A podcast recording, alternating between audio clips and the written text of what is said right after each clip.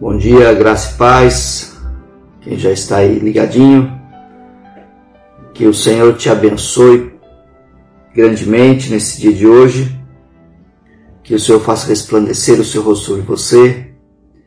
Estamos iniciando mais uma semana, uma semana um pouco atípica, né? Em função das restrições que estamos novamente enfrentando, mas certamente crendo que o Senhor está no controle de absolutamente tudo que nesse momento nós podemos ter a opção, né, de não olhar para as circunstâncias, de não olhar para as intempéries né, externas e cremos que o Senhor nunca perde o controle de absolutamente nada em nossa vida ou na nossa sociedade, né, em qualquer circunstância que seja. Seja qual for a circunstância, o Senhor está absolutamente no controle de tudo. Isso nos renova, né? Isso nos conforta e ao mesmo tempo desafia nossa fé, não é? Desafia nossa fé na palavra de Deus, na provisão de Deus. E falando em desafiar a fé, né? É, nós temos um, uma pessoa, né, que viveu nos tempos bíblicos, que cremos assim e, e pela palavra de Deus foi um nome, né, se tornou um nome célebre em todo o Oriente, né, em todo o planeta praticamente, mas principalmente no Oriente, que foi o homem Abraão, né? Ele começou com o nome Abrão e depois o Senhor mudou o nome dele para Abraão. E essa semana eu gostaria de falar um pouquinho da, da vida desse homem, né? Bem é, vamos dizer assim, superficial, vamos colocar assim, mas algumas nuances, alguns, algumas é, características bem interessantes sobre a vida de Abraão, né? Porque Abraão ele se tornou amigo de Deus e, e nós podemos ligar esse fato, né? É, também a, em relação à sua fé, a Bíblia fala que Abraão foi o pai da fé. E a palavra de Deus também fala que nós, pela fé, né, nós agradamos a Deus. Assim que sem fé, assim como que sem fé é impossível agradar a Deus, por fé nós agradamos a Deus. Então nós cremos que a atitude de fé, dessa fé de Abraão, né, o tornaram amigo, né, a amizade no sentido de intimidade com o Pai. Isso é isso é agradável a Deus, é bom, né? É, de, nós praticarmos a fé. Então, eu quero já deixar esse, essa palavra para você. Independente das intempéries que o nosso, que a nossa sociedade, né? O nosso mundo atual está passando, é, nós podemos manter a nossa crença, a nossa fé firme no nosso Criador, no nosso Salvador Jesus Cristo, nós podemos manter a nossa fé firme em Deus Pai Todo-Poderoso, aquele que nunca cochilou, não dorme, não cochila, o Deus de Israel, o guarda de Israel. Eu vou fazer um resumo rápido, né, é, a respeito da, da vida de Abraão, para a gente ter uma visão, ter uma visão panorâmica, mas eu queria então já é, começar. Diz a palavra de Deus então, o Senhor disse a Abraão, saia da tua terra e da tua parentela, da casa de teu pai, e vá para uma terra que eu te mostrarei. Abraão, né? Ele vivia numa terra chamada terra de Ur dos Caldeus, e quando ele já estava estabelecido, já era um homem próspero, um homem que estava com a vida dele, vamos dizer assim, a vida dele estava tranquila, né? Tinha uma esposa, né?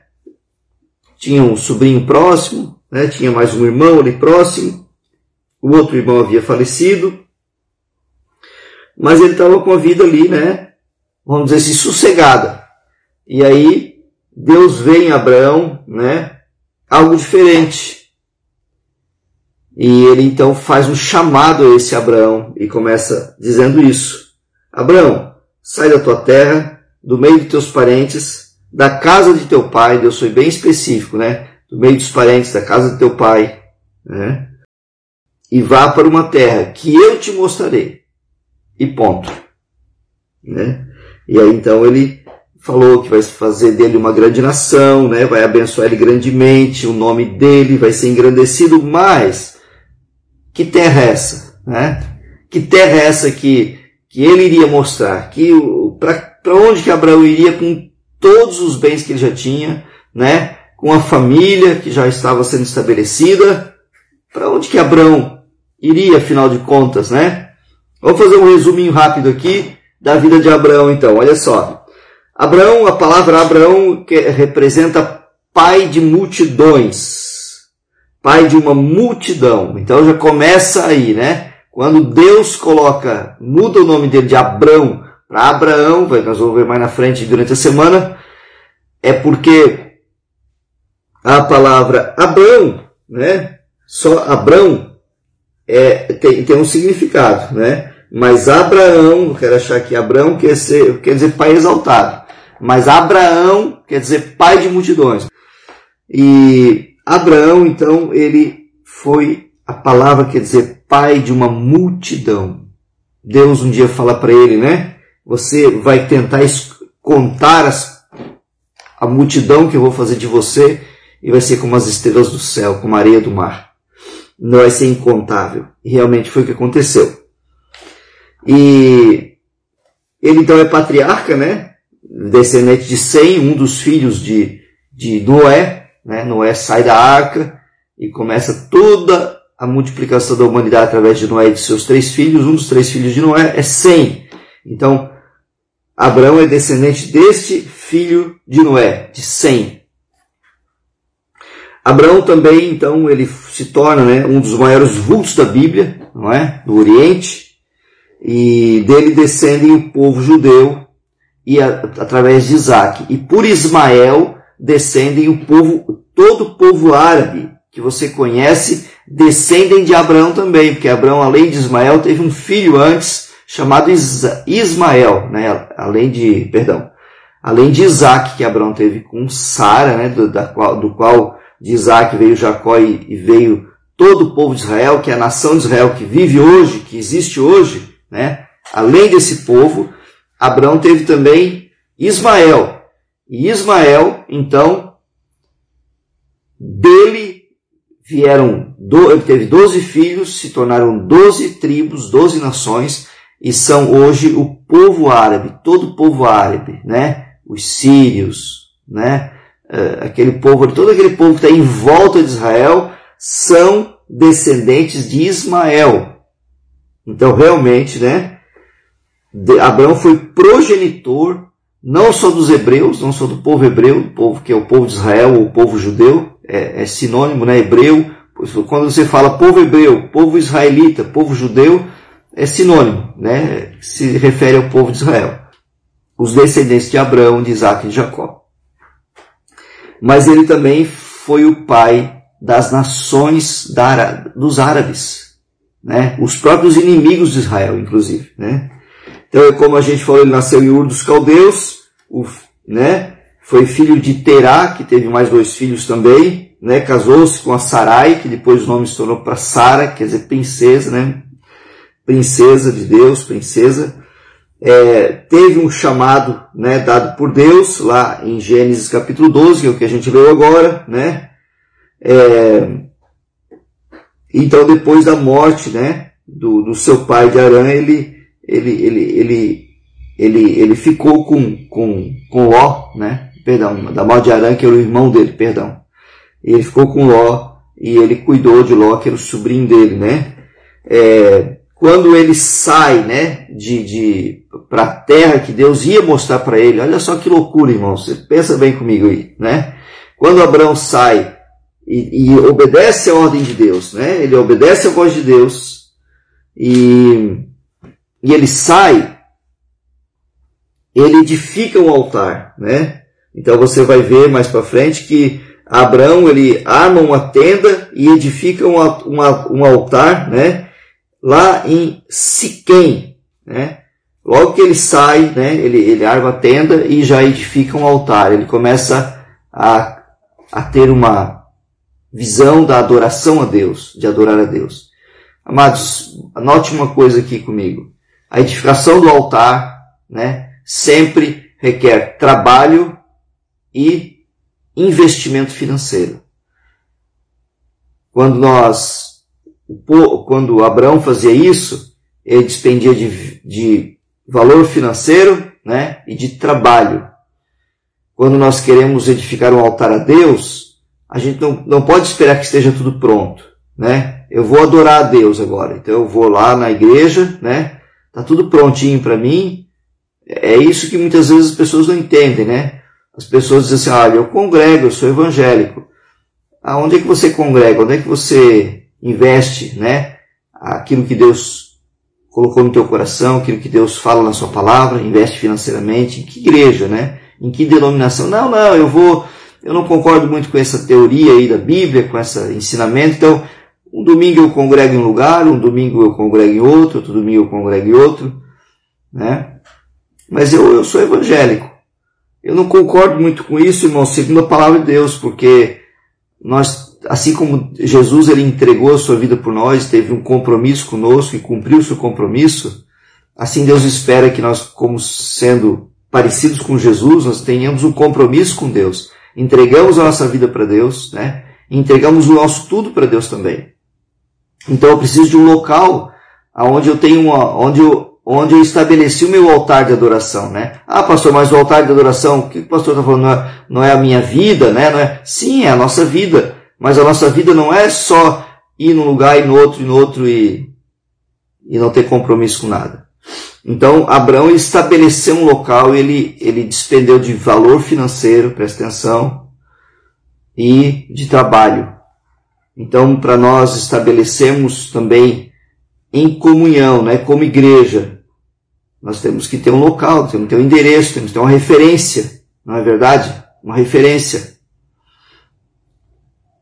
E é isso que Abraão está nos ensinando aqui, né? Ele está nos ensinando que não é de qualquer jeito. Ah, eu vou lá, vou lá, vou lá, né? Mas eu não tenho compromisso. O dia que me dá na telha, eu dou lá um, uns 50 pila lá para ajudar na igreja, né? Como as pessoas dizem, vou lá ajudar na igreja. Não é assim, amados. A igreja não precisa, a igreja de Jesus Cristo não precisa de ajuda. Se você um dia está escutando de alguém, né?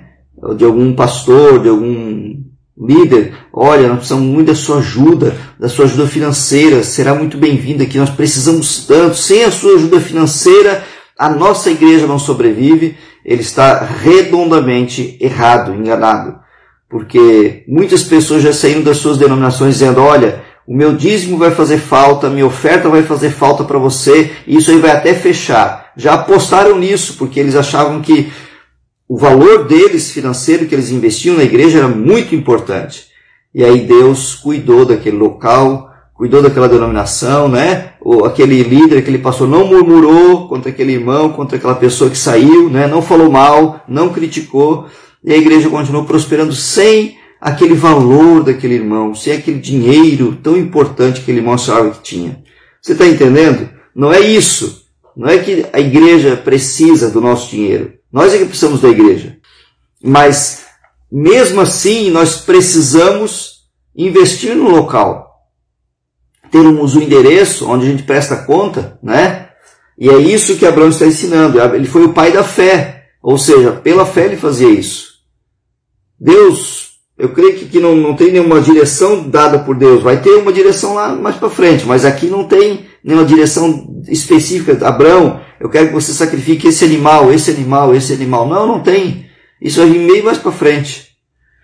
Mas Abraão espontaneamente fez isso. Espontaneamente ele colocou isso no coração dele. Então tem que ser espontâneo, né, também. O que eu quero dizer para você é que nós precisamos de um local, né?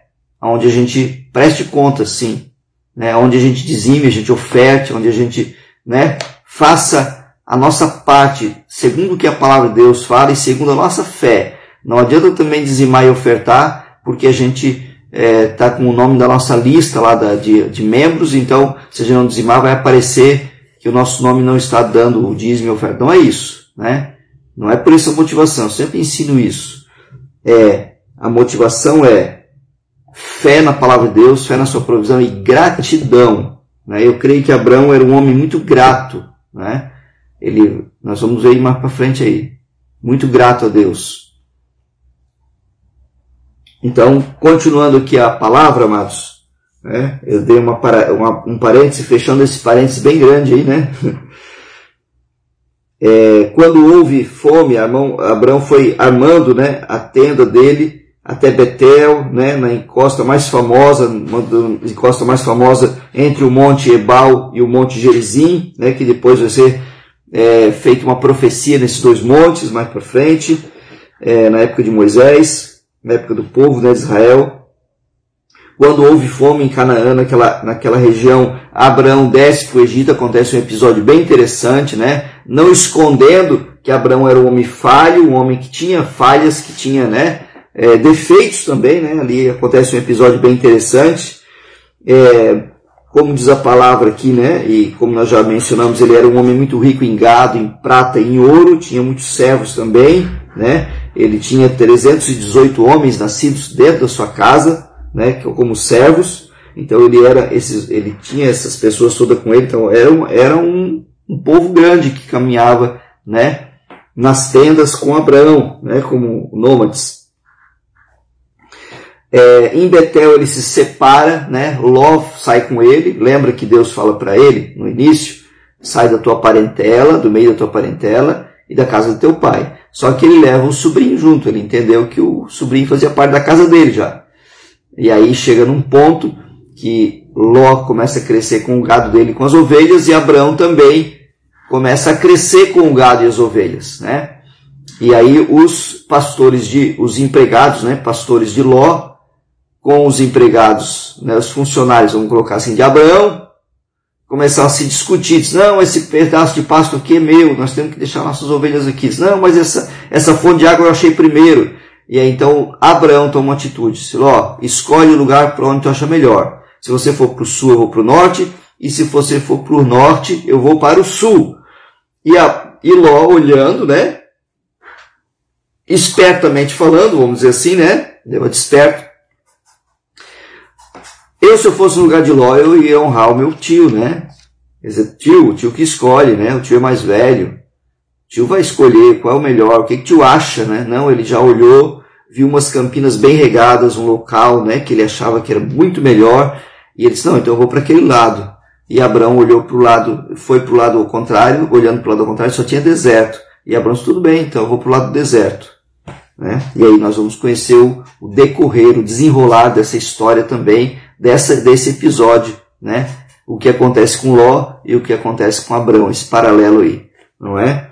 E assim continua, né? A vida de Abraão, depois disso, lá em Gênesis 15, Deus faz uma aliança com Abraão depois dessa separação, então agora Deus estabelece uma aliança, né? Vamos dizer assim, agora é uma aliança, formaliza essa aliança, e Deus então estabelece uma aliança, né? Uma aliança ele formaliza essa aliança lá em Gênesis capítulo 15, depois que Abraão se separa de Ló. Agora está somente Abraão, Sara e os seus funcionários, vamos colocar assim, né? E aí então Abraão recebe, né, um pacto da circuncisão lá em Gênesis capítulo 17, né? É, depois lá em Gênesis 18 nós vimos uma, um episódio que eu acho maravilhoso, né?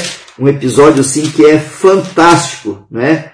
Que é quando Deus, depois que Deus promete para Abraão um filho que vai sair dele através de Sara, né?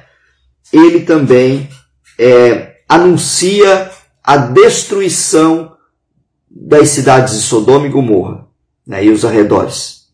E ali então existe uma conversa muito interessante, né, muito peculiar, muito singular, né, uma apresentação, né, uma manifestação da pessoa de Jesus para Abraão. Sabia que Jesus é eterno, né? Jesus se manifestava no Antigo Testamento. E ali, essa para mim é uma das passagens sobre Abraão mais lindas, né, sobre o Antigo Testamento, assim, que eu fico mais vislumbrado.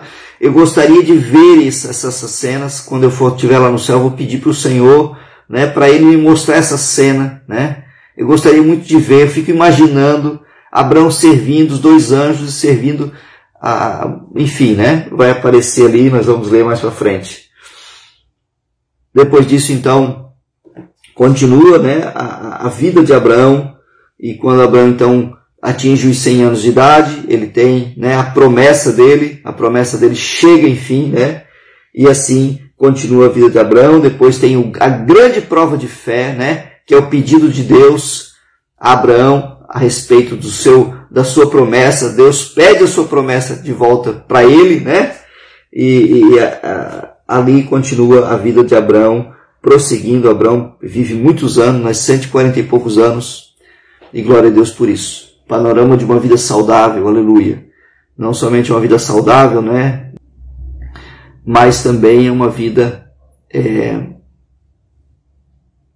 de muita demonstração do amor, né? Do cuidado por obedecer a Deus.